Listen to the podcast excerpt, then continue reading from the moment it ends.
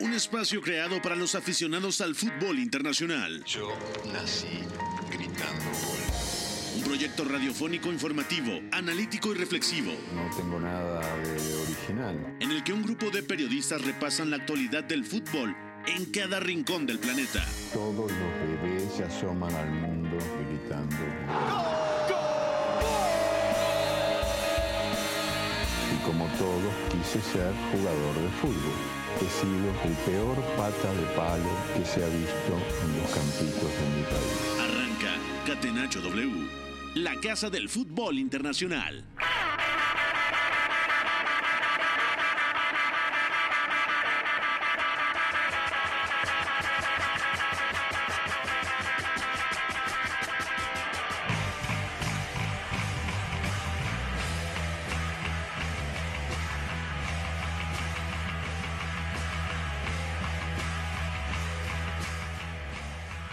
Cuatro de la tarde con dos minutos. Aquí arrancamos una edición más de Catenacho W en este miércoles 8 de junio del 2022 con fútbol. Es decir, ya sabemos que las ligas ya no están presentes, pero sí hay todavía eh, partidos internacionales en curso.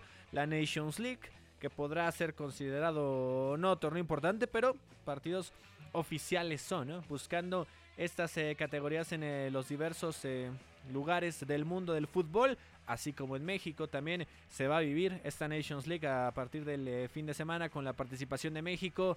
eh, primero ante Surinam, después ante Jamaica. En Europa también las potencias y otros no tan potencias se enfrentan para definir también puntos del ranking y demás. Y hoy en partido eh, digamos, el más trascendental, sobre todo para suelo mexicano por el tema de la relación en el grupo mundialista con Polonia. Los polacos de Robert Lewandowski han caído nada más 6-1 ante Bélgica, que se terminó desquitando de lo que le había pasado recientemente al caer eh, con Holanda 4 por 1 con Países Bajos. Ahora 6-1 le meten a los polacos en esta segunda fecha de la División A en la Nations League de la UEFA. Y ahí está el punto, analizar eh, cosas, digamos, eh, que pueden ser una virtud o un defecto, principalmente en este partido del próximo rival de México en eh, Qatar. Otros partidos amistosos, también el tema de Países Bajos que repite victoria, que vence 2 por 1 a Gales. De todo esto y más estaremos platicando, además de encender un poquito el anafra y platicar del fútbol de estufa, precisamente en el viejo continente. Agradecemos a FO en la producción a Jesús Guerra, mi abuelito muy efectivo como siempre en los controles de este lado los micrófonos a nombre de Pepe del Bosque, titular de este espacio, los saluda con el placer de siempre Gustavo Millares en este Catenacho W. Y hoy no está Pepe, pero sí hay mesa llena, ¿no? Comencemos por saludar a todos los integrantes de este espacio. Iñaki María, muy buenas tardes en México, buenas noches hasta España. ¿Cómo estás, Iñaki? Muy buenas, señores. Aforo completo, ¿eh? Menos mal que no estoy yo por allí, si no ya habría problemas eh, sanitarios, problemas de, de aglutinación de, de, personas, llamémoslo X. Pero bueno, eh, con un poquito de fútbol, no muy mediático, como tú decías, y con. Fíjate que yo no soy tanto de anafres, bien lo sabéis, pero con un rumor en España que está cobrando mucha importancia, que este no le vimos venir. Eh, yo creo que ninguno. A ese, pero a ese sí le está soplando, no tanto que te quejabas de, de El los del moño. anafres. Ahorita, ahorita platicaremos de, de esto y más. Beto González, muy buenas tardes. Bienvenido. También empieza a echar airecito a todo eso. Sí, ¿cómo estás, Gus? Abrazo para ti, para todos en la mesa. Al primer actor, el señor Jesús Guerra, nos encargaron mucho darle este abrazo de bienvenida a este catenacho, a toda la gente que nos escucha. Hay que ir soplándole a la nafre porque hay cosas interesantes y también hablar de Bélgica, ¿no? Que se recupera después de la mala imagen del fin de semana, ahora haciendo pedazos a Polonia y una Gales que después de entrar al Mundial ha, competido muy, pero muy bien e incluso estuvo cerca de llevarse un puntito contra Países Bajos en casa, ¿no? Hay mucho que comentar. Venga, y comentaba lo del primer actor de Jesús Guerra, nuestro operador, porque le están haciendo un documental aquí afuera. O sea, llegó una cámara profesional celebrando sus 72 años de, de, operar aquí en W Deportes. Y pues una felicitación para Jesús Guerra también. Eduardo Zurita, estás por aquí. ¿Cómo estás, eh, mi querido Lalo? ¿Qué tal, Gus? Yo muy a gusto de, de, estar aquí en programa de verano, programa de estufa. Lo malo es que nos quedan tres meses de, de, de este, del anafre prendido, como tú bien dijiste.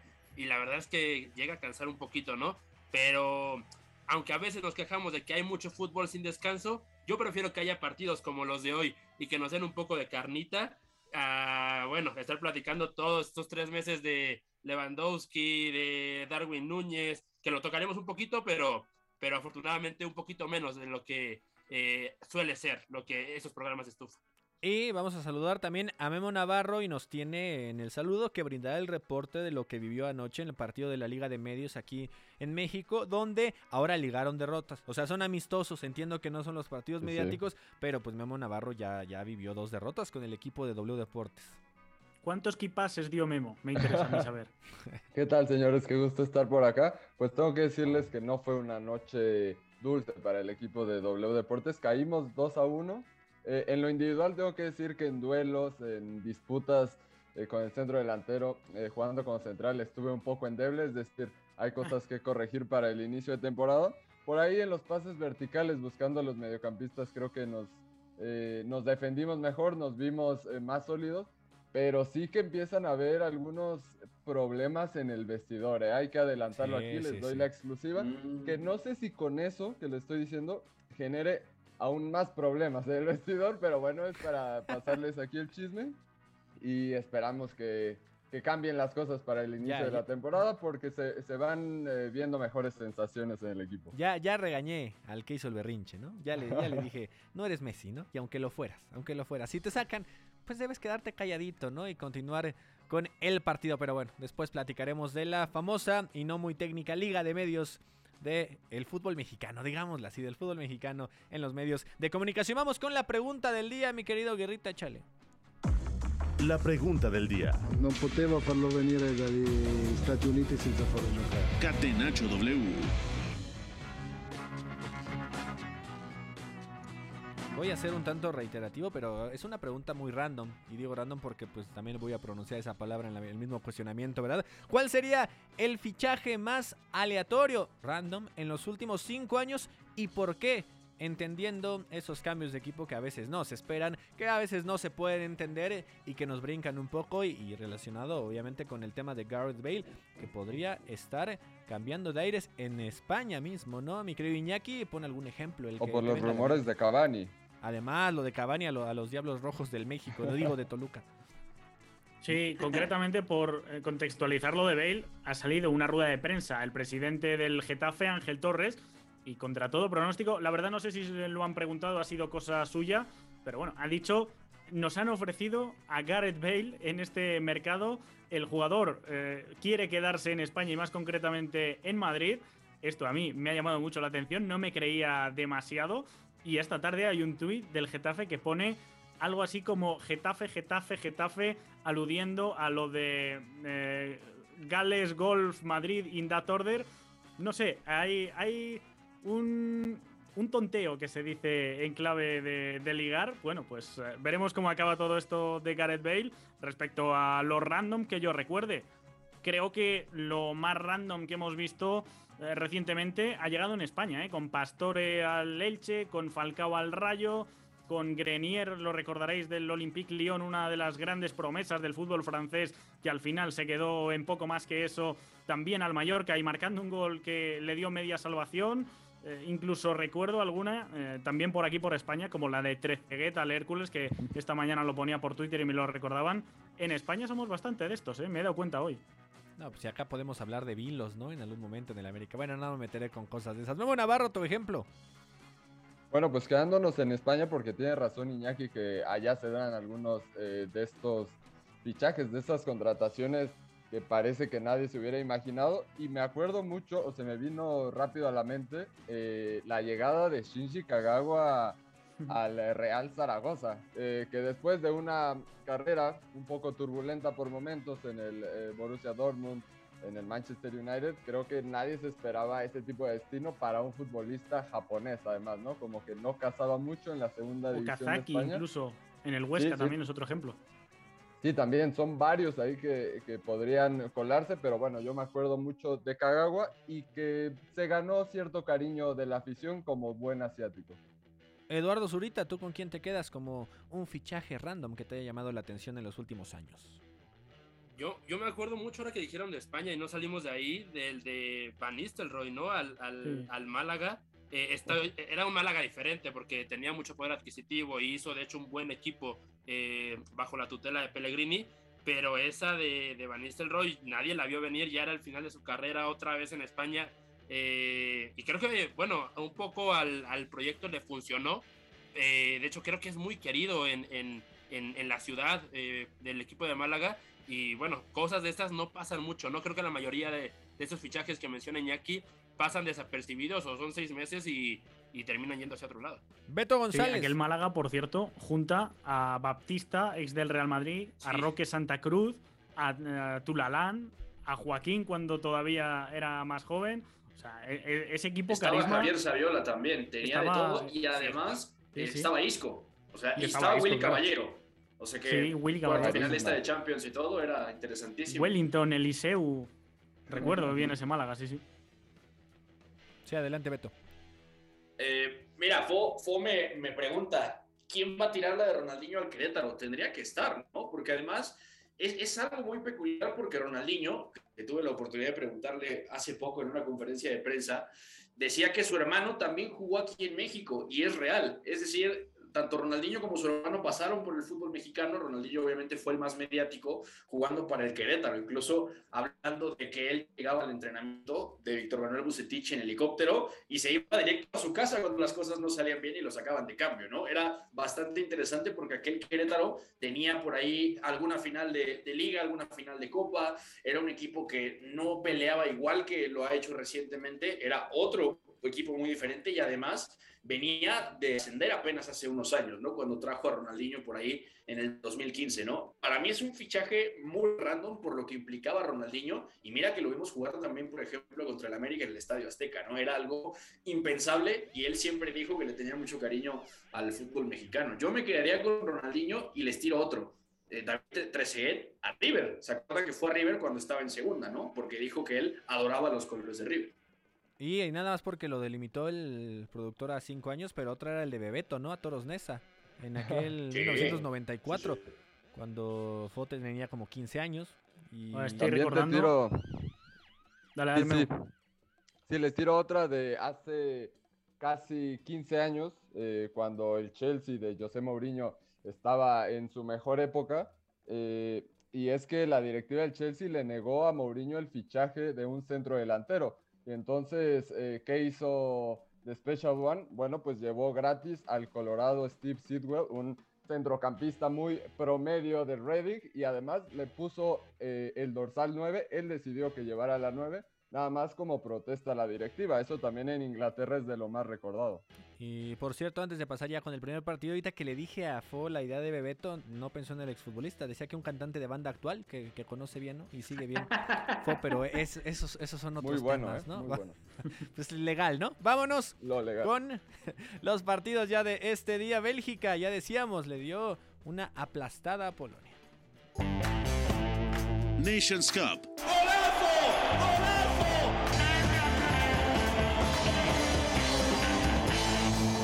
Catenacho W. 0. Et demain soir, Portugal-République tchèque. Avec Cristiano Ronaldo, peut-être. Ah, Robert Lewandowski, lui, il est là. Il n'est pas en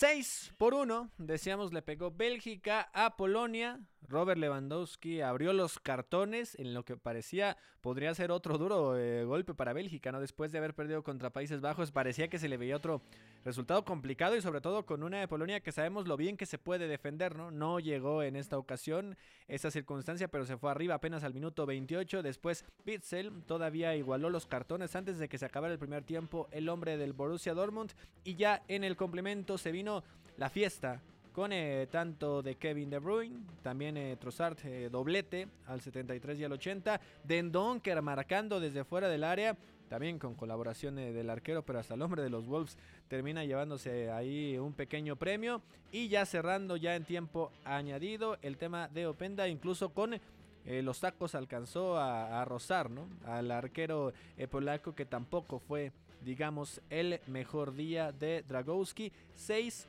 por 1 termina este partido. Beto González, qué se puede pensar de, de, esta Polonia, no digamos en la relación con México y en general de lo bien que trabajó Bélgica aprovechando muchas fallas.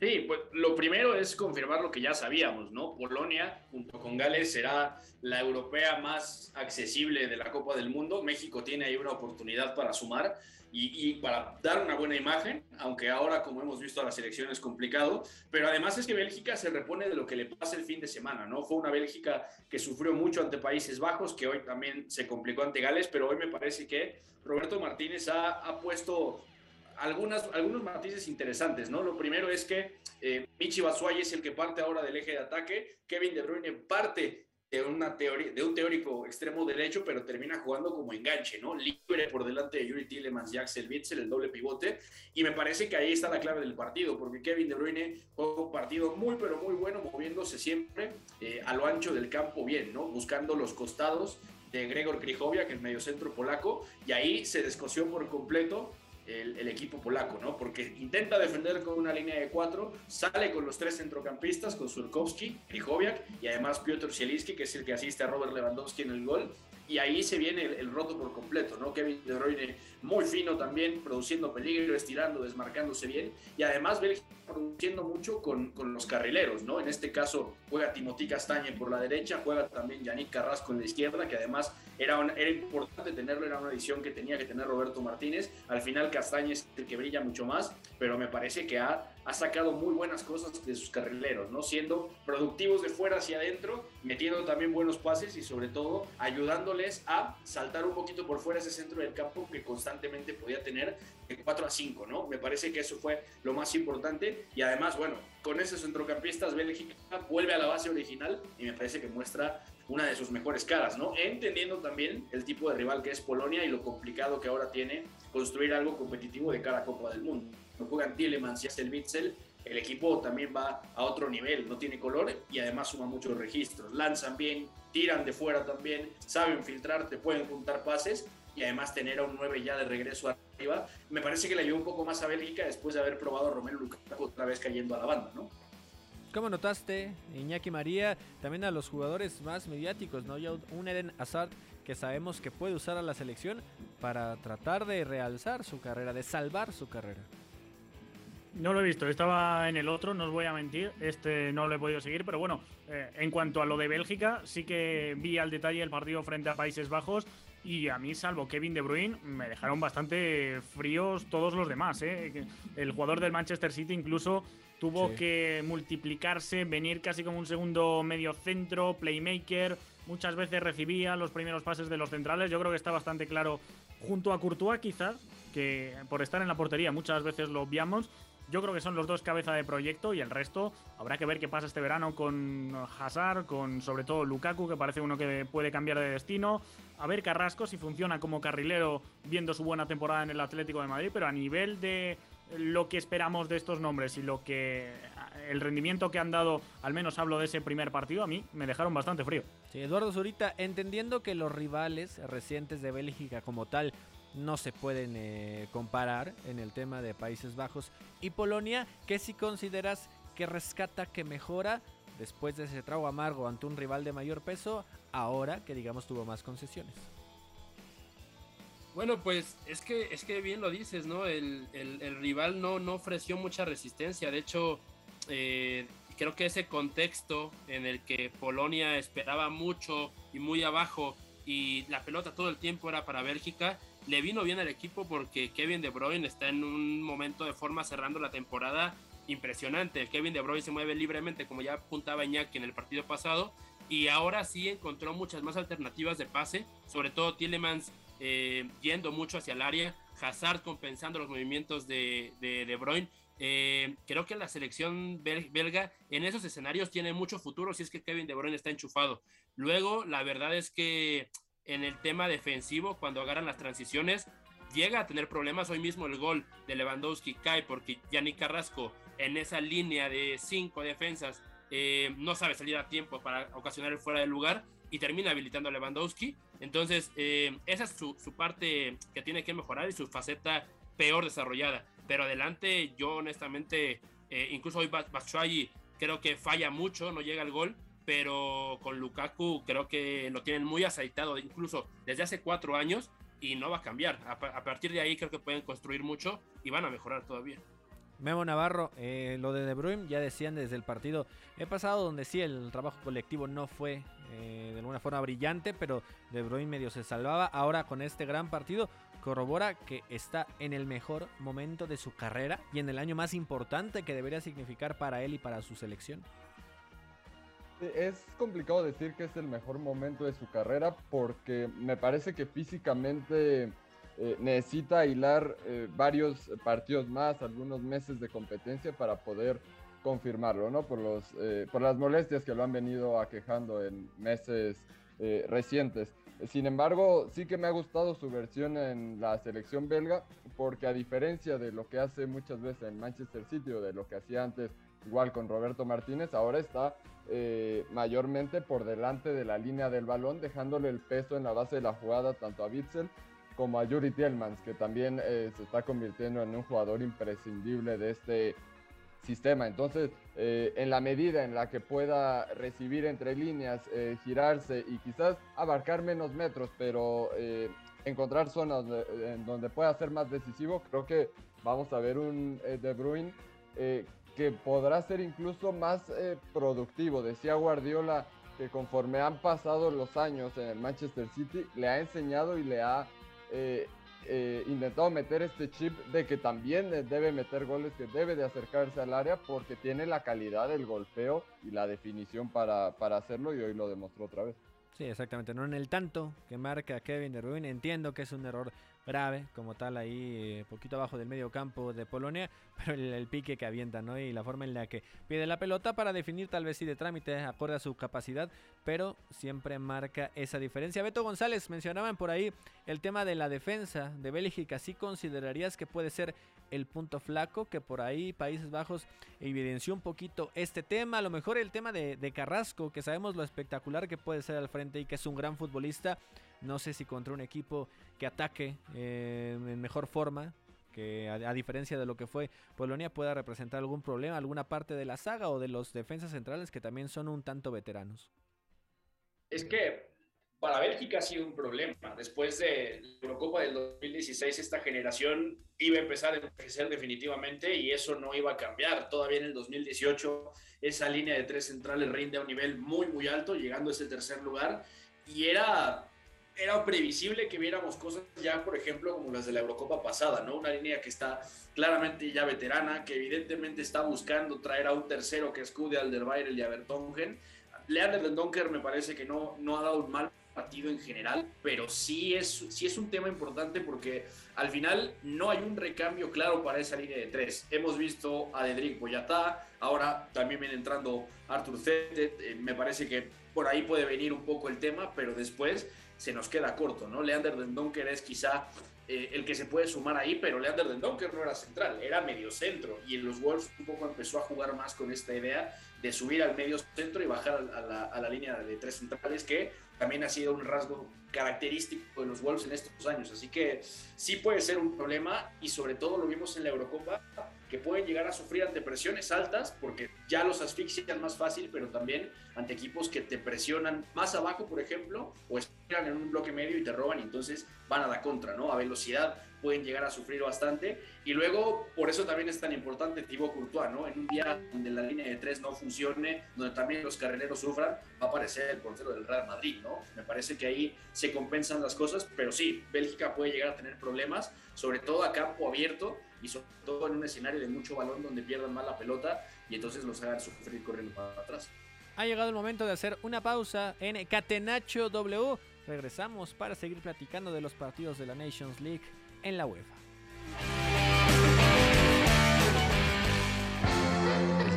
Debe ser también la consecuencia de una superioridad moral, no solamente futbolística. Si en el triunfo no están implícitos los recursos, si los recursos nos dan igual, estaríamos dándole a la sociedad un mensaje terrible. Somos la resistencia. Catenacho W, la casa del fútbol internacional.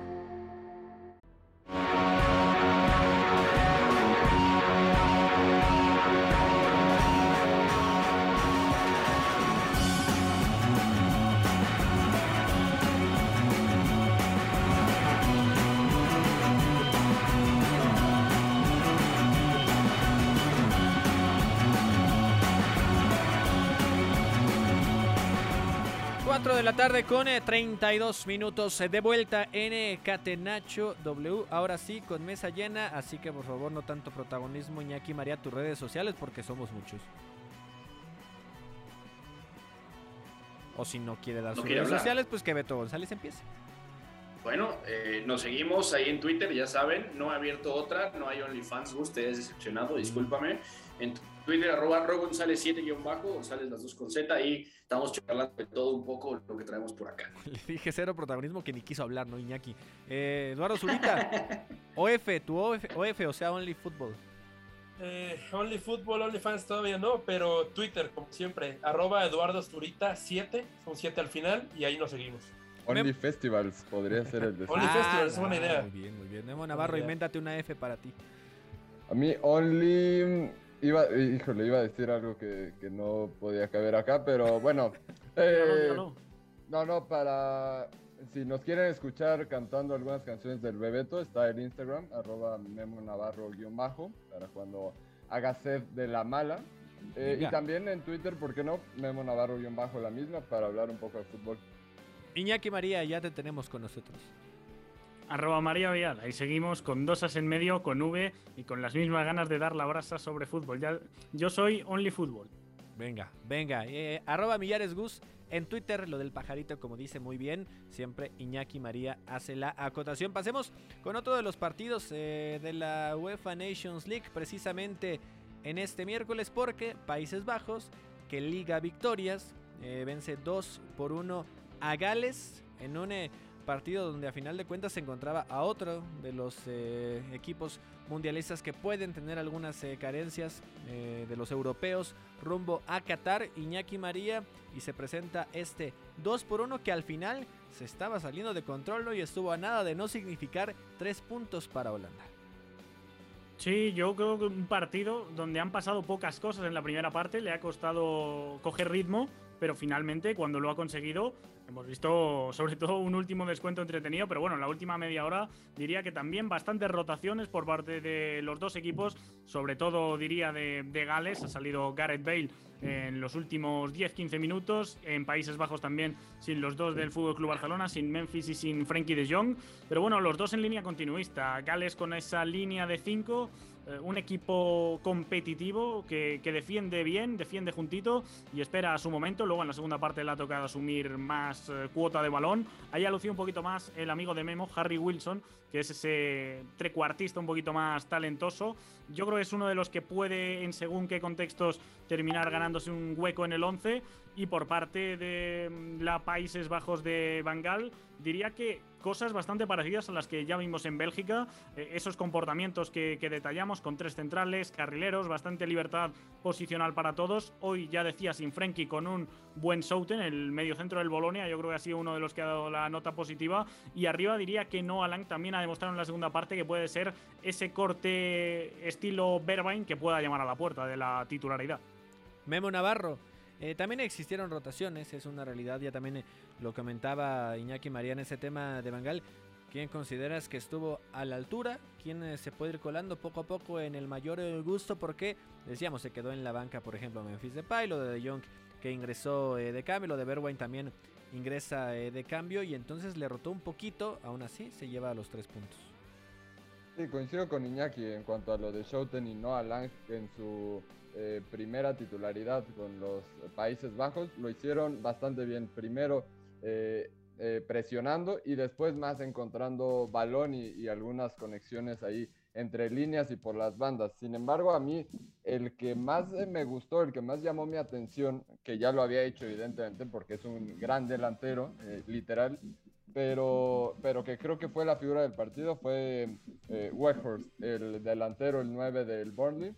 Me parece que, que gracias a su juego de espaldas, a, a cómo que logra recibir como poste y poner a sus compañeros de cara, fue como eh, el equipo de, de Bangal logró progresar en la mayoría de las ocasiones y más cuando sufría un poco los ataques de Gales, ¿no? Así que estos eh, balones directos a Weghorst eh, creo que fueron la vía principal y además en los instantes finales, porque el final del partido fue realmente emocionante después de, de que Gales empatara en, en, el minuto 93 y en el 95 con un gran remate de palomita, Weghorst le dio la victoria eh, al equipo de Bangal, así que con mayor razón creo que ha sido la figura el día de hoy y por ahí creo que podría ganar bastantes minutos.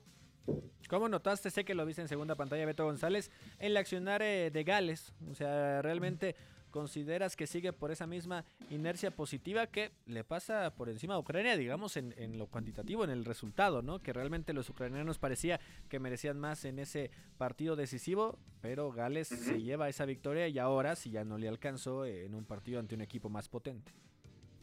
Sí, no, y calidad individual a Gales le va a faltar, eso, eso es un hecho y además es verdad que hay mucha pizarra de Rock Page para intentar compensarlo, ¿no? En general, el primer tiempo, por lo que pude ver a, a segunda pantalla, es es bueno sobre todo porque logra limitar mucho lo fluido que es Países Bajos con la pelota, ¿no? Y además es interesante, eh, yo diría, el rol de, de Rhys Norrington Davis, que al final, viendo cómo Hans Hatteberg se queda un poquito más abajo, tiene que salir más arriba, también me parece que deja un buen partido a nivel de, de agresividad, a nivel de dar profundidad, y eso se agradece, porque Gales normalmente no va sobrada de eso en, en ciertos momentos, y además siempre tiene a Daniel James en un contexto más de extremo izquierdo, media punta, o incluso de segundo punta, como lo ha hecho hoy, ¿no? Entendiendo que eh, Rob Page se adaptó y tiró de Brennan Johnson y del propio Daniel James como dos puntas para poder atacar. Así que es interesante. Yo, yo diría que es, un, es una buena puesta en escena que le va a permitir a Gales más o menos ir recreando lo que va a vivir en la Copa del Mundo, ¿no? Al final hablamos de una selección que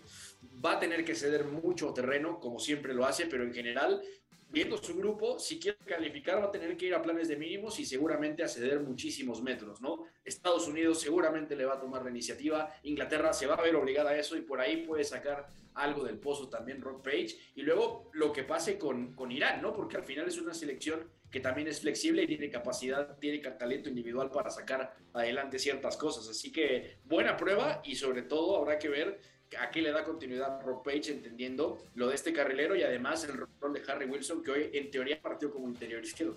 Antes de pasar con Hay una cosa sí, curiosa en Gales, ¿eh? Y es que eh, del 11 que hemos visto hoy, salvo Ben Davis y Joe Rodon, todos son de segunda división o filiales. Ya digo que ha habido rotaciones. También Daniel James, estoy cayendo ahora, el jugador del Leeds United, pero la mayoría de segunda división, sobre todo inglesa, y algunos incluso en equipos sub-23. Sí, no, que, que, va, a ser difícil. Yo aún así creo que plantan cara, mm, a veces no va a alcanzar por eh, mera lógica y obviedad de calidad, calidad individual y es donde los de mayor peso van a tener que intentar sacar a flote ese barco. Antes de cambiar eh, de partidos, Eduardo Zurita, algo que quieras complementar en torno a este grupo que deja de momento a Países Bajos con seis puntos, es decir, las eh, dos victorias, Bélgica y Polonia, que han ganado uno y perdido uno respectivamente, tres unidades, y Gales, que sigue sin puntos precisamente en este sector. Pues me voy con dos apuntes, uno sobre Polonia, en el que me da gusto que Beto haya empezado el programa diciendo que Polonia es una oportunidad para, para México, porque en muchos lados he escuchado que, que, que, es muy parejo, pero no, Polonia es un mal equipo, hay que decirlo con todas sus letras, es un equipo naciente, viejo, lento, eh, que debería ser accesible para incluso este México. Entonces, eh, si no evoluciona Polonia, si no eh, encuentra un sistema en el que encajar sus piezas y a partir de ahí potenciar la poca calidad individual que tiene, eh, México debería ganar ese partido. Eh, ahora, el tema está en que México tampoco es Bélgica, ¿no? Y México tiene que eh, encontrar la forma de dañar, como hoy lo hace el equipo belga, pero están muy faltos de automatismos y de inspiración individual. Eh, pero bueno, más allá de eso, lo dejo yo claro, como, bien dijo Beto, Polonia es una oportunidad para esos tres puntos. Por el otro lado, eh, nadie mencionó a Frankie de Jong del lado de Holanda, y a mí siempre entró, que lo pongo y lo tengo de segunda pantalla, no lo vi con nada de atención, es lo que más me resalta cuando volteo a ver a los de naranja. Eh, Frankie de Jong, eh, lástima, lástima que esté quedándose eh, tan escondido por diversos factores en Barcelona, porque nos hemos perdido años muy gratos de él. Otra vez muy libre y participando precisamente en el gol, según encaja el empate de, del carrilero Norrington Davis, que por cierto también me ha gustado bastante a mí, lo apuntaba Beto. Después de ese gol, un minuto después, Frenkie es el que se revela, inicia la jugada, la acompaña sí, hasta sí. el área rival. Es un poco también el que contagia al resto, sí, sí. Y en otros resultados de esta Nations League, pero en la Liga B, la categoría B, División B, como le quieran ustedes llamar, Escocia le pega 2 por 0 a Armenia con eh, dos tantos eh, con la cabeza, ¿no? De Ralston al minuto 28, asistencia de Armstrong y el segundo al 40, es decir, los dos en el primer tiempo. McKenna termina eh, marcando en un tiro de esquina con asistencia de John McGinn, el hombre de Aston Villa. Qué forma de marcar tan desastrosa, ¿no? De Armenia en el tiro de esquina al menos para verse bajo en el marcador 2 por 0 y en el otro partido Ucrania se lleva el triunfo 1 por 0 venciendo a Irlanda después de que ya decíamos, no había caído con Gales en el duelo que más eh, le importaba. Ahora 1 por 0 vence Ucrania y en este sentido eh, se queda la clasificación con Escocia, Ucrania y Armenia. Eh, en este sentido con tres puntos, entendiendo que falta también hay un partido entre los británicos y los ucranianos. Eso en lo que respecta a la Liga B de esta Nations League. Beto González, algo que quieras aportar, principalmente de Escocia o Ucrania que se llevaron los tres puntos las, dos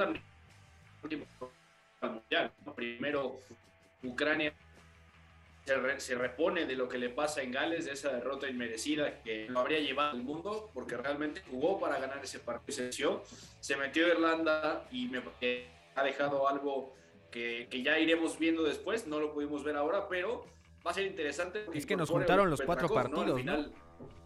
Exacto, nos han juntado los cuatro, era imposible seguirlo, pero veo que jugaron muchos jugones, ¿no? Jugó Sedi Sidorchuk, jugó Mikola Shaparenko en un doble pivote, jugó Mikhailo Modric, que es un futbolista fascinante, el extremo izquierdo del Shakhtar, que seguramente va a salir este verano, y además otro del Shakhtar que por ahí se nos atrasó un poco en el tiempo, como es Valery Bondar, ¿no? Ya habrá tiempo de ponernos a, día con este partido. También jugó Artento Vic, que es un delantero que también nos ha gustado bastante, y del lado de Escocia, sin haber visto el partido también, porque nos juntaron los de la Liga A.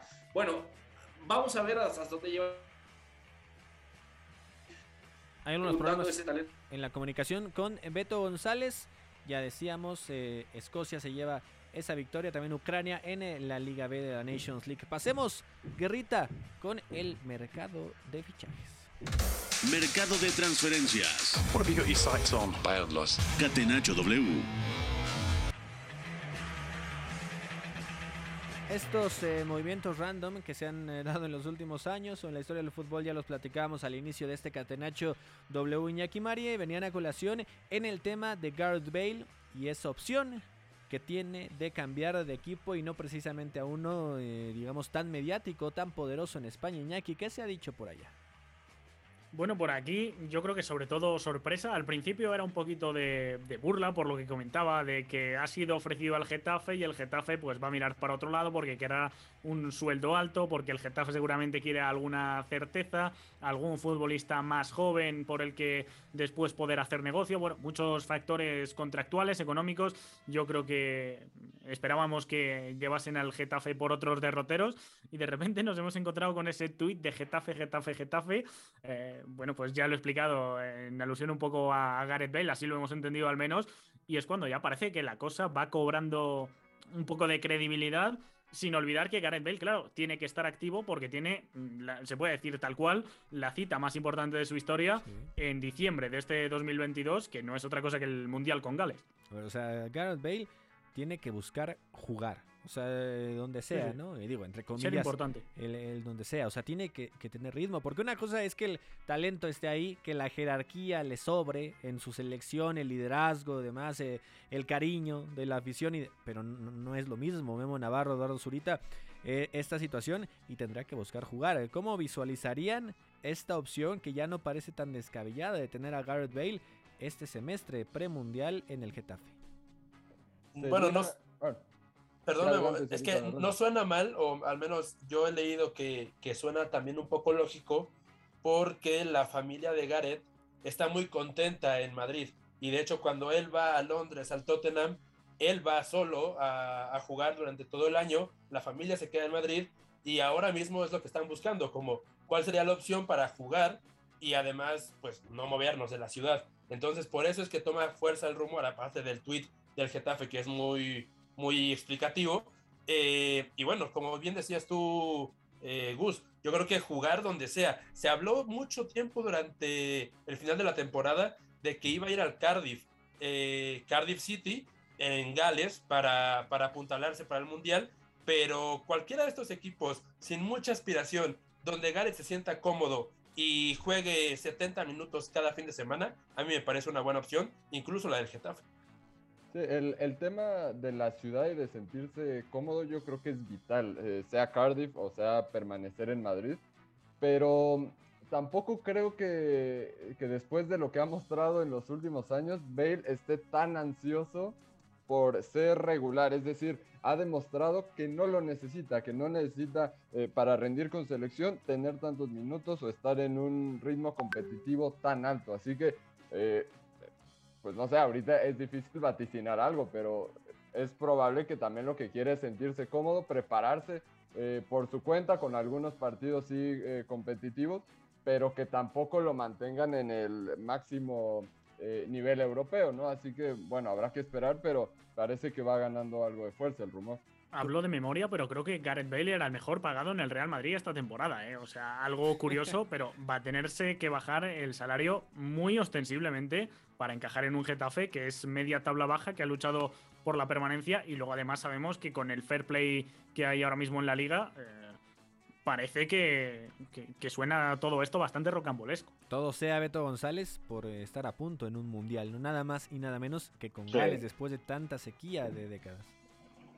Sí, no, y además es, es un hecho que Gareth Bale quiere jugar y lo necesita, pero también coqueteó con la posibilidad del retiro, ¿no? Dependía de qué fuera a pasar una vez terminado su contrato con el Real Madrid y además qué fuera a pasar con Gales, que eso es, me parece, la clave de todo esto. Si Gareth Bale está pensando en seguir y, pensaba también sobre todo en encontrar un buen equipo para poder seguir jugando, necesitaba que Gales entrara a la Copa del Mundo. Y lo ha hecho, es, es un poco poético, ¿no? Porque además es Gales siendo superada en Cardiff contra Ucrania, no merecía ganar el partido, él termina haciendo ese gol, aunque sea por accidente con el desvío de Yarmolenko, y ahora está envuelto en, un poco ese tema de a ver a qué equipo modesto termina yendo, porque además en su día, hace un par de meses, se habló de que el Tottenham podría ir a buscarlo otra vez, ¿no? Después de esta sesión que él tuvo. Pero si la lógica es quedarse en Madrid, a ver qué hace el Getafe, ¿eh? Sería interesante porque esto pone al Getafe en una posición bastante peculiar, ¿no? Podría, por pura calidad individual en lo que daría Gareth Bale,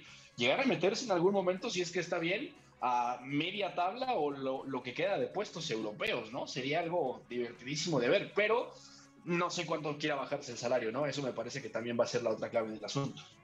Ahora, si vas a otro equipo poderoso, a lo mejor así no sea del primer escalón como el Madrid, no sea un top 3, top 5 a nivel mundial, puede que no juegues, ¿no? no bueno, no seas titular. O sea, de que tenga minutos yo creo que sí, pero de ahí a ser titular es otra cosa y lo necesita. O sea, Gareth Bale lo necesita. Beto González, sí. te dejo la palabra para que sigas alimentando el fogón.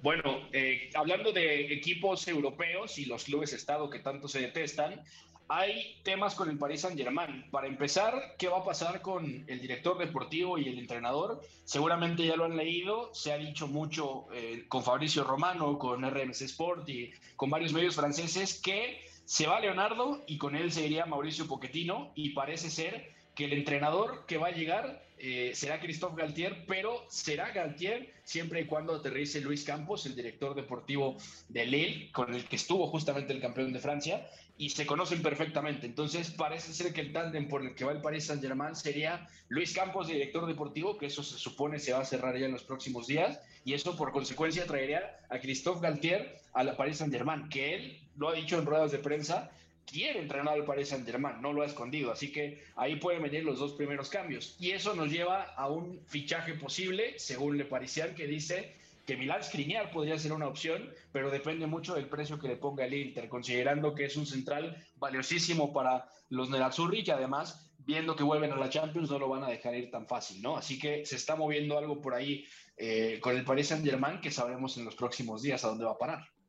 Ahí está, nos vamos a dedicar los últimos minutos de esta edición de miércoles de Catenacho W a la selección mexicana con miras a la Nations League de este lado. Selección mexicana.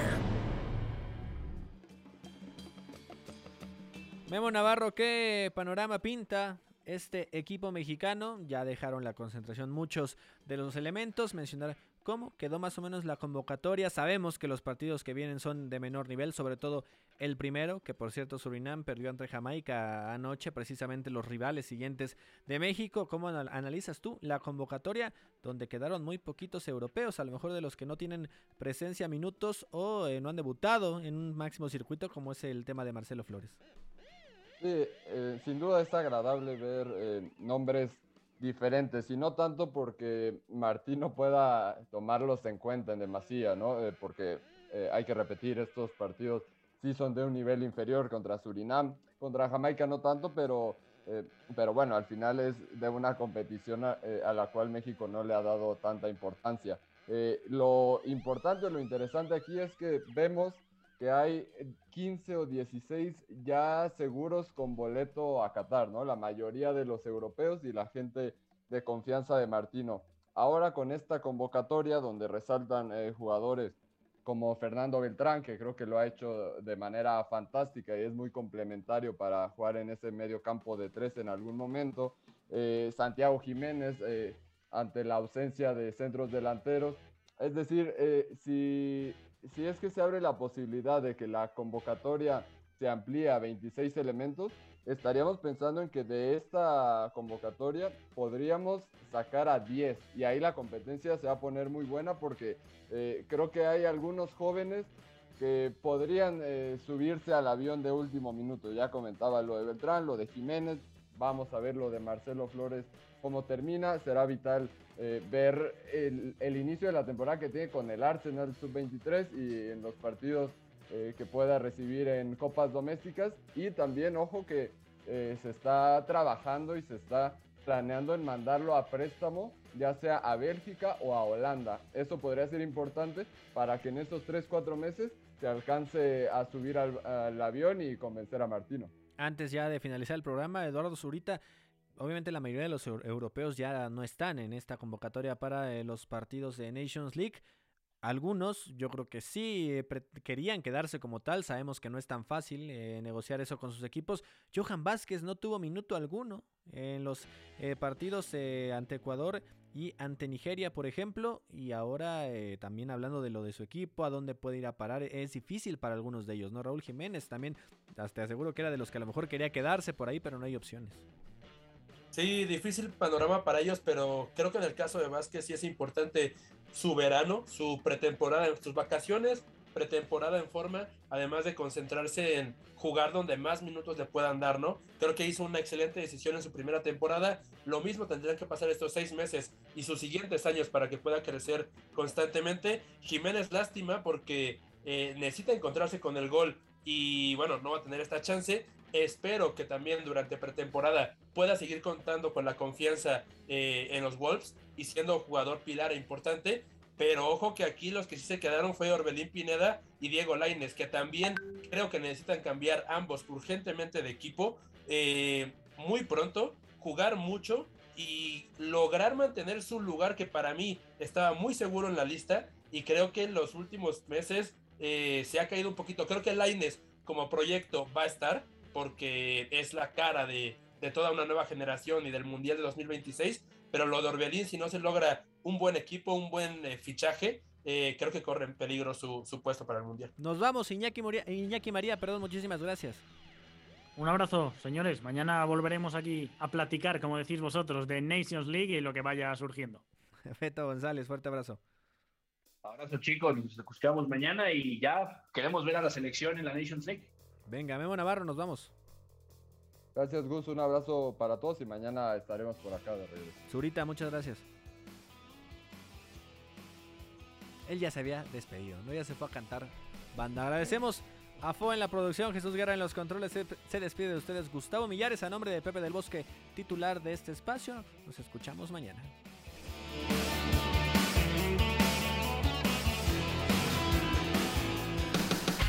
Hay una relación entre la práctica del cuerpo que se expresa en las manos y el cerebro, pero el fútbol ha suprimido esto, de modo que se trata fascinantemente de un ejercicio que nos devuelve en el tiempo a lo que fuimos en el origen, pero también una vez que nos aficionamos a este juego, nos regresa a la infancia, al niño que fuimos. Gracias por sintonizar Catenacho W. Entonces el fútbol es en ese sentido una maquinaria para regresar en el tiempo en un doble sentido. Por W Deportes, la frecuencia del fútbol internacional.